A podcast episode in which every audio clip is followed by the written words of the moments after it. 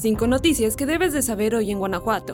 El presidente Andrés Manuel López Obrador confirmó el aumento del salario mínimo para el 2024, incluyendo un aumento del 20%, que se traduce en 249 pesos diarios en Guanajuato y en todo el país. Esto significa que el sueldo base del mes será de 7.508 pesos. Es esencial destacar que este aumento se aplica únicamente a quienes ganan el salario mínimo, no afectando a aquellos que ya reciben más de 7.509 pesos. Para este grupo, el aumento en caso de decidirlo la empresa se ajustará según la inflación del 2023 estimada entre un 4 y 5%. La medida respaldada por la Comisión Nacional de Salarios Mínimos beneficiará a 6.4 millones de trabajadores formales y fue acordada entre los sectores empresarial, de trabajadores y gubernamental.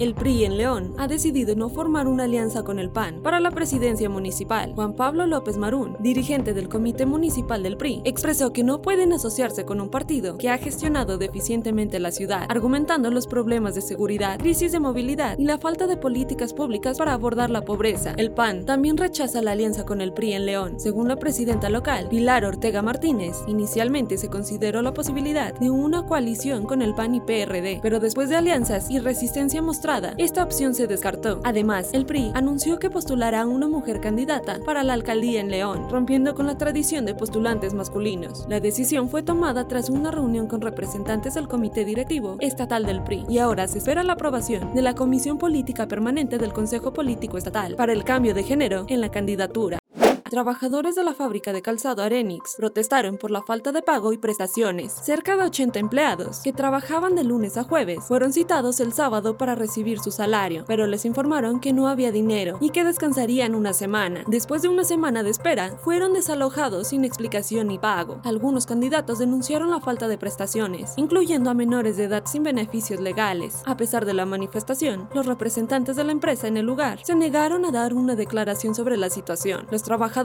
afectados han presentado denuncias y esperan la intervención de las autoridades para obtener justicia y el pago correspondiente.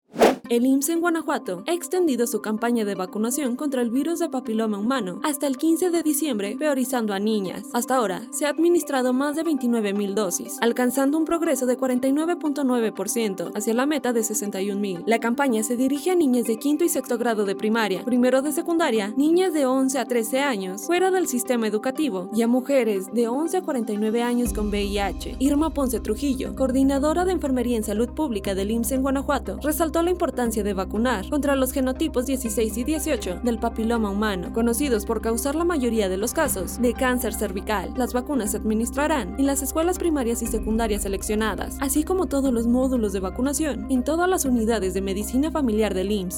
Inicia diciembre con casi dos asesinatos simultáneos. Dos hombres fueron asesinados a tiros, casi simultáneamente, en Purísima del Rincón al inicio de diciembre. El primer homicidio ocurrió alrededor de las 2.42 de la tarde, en una vivienda de la colonia Calle Ciclón, donde hombres armados, posiblemente en una motocicleta, ingresaron a una finca en construcción y dispararon varias veces contra un hombre, identificado como José. Minutos antes de las 3 de la tarde, otro ataque tuvo lugar en los hoyos de Tepetate, en la colonia Los Olivos. Vecinos informaron sobre disparos y encontraron a un hombre herido. Los detalles sobre la mecánica del incidente no fueron proporcionados, solo se mencionó que se escucharon disparos antes de descubrir al hombre herido.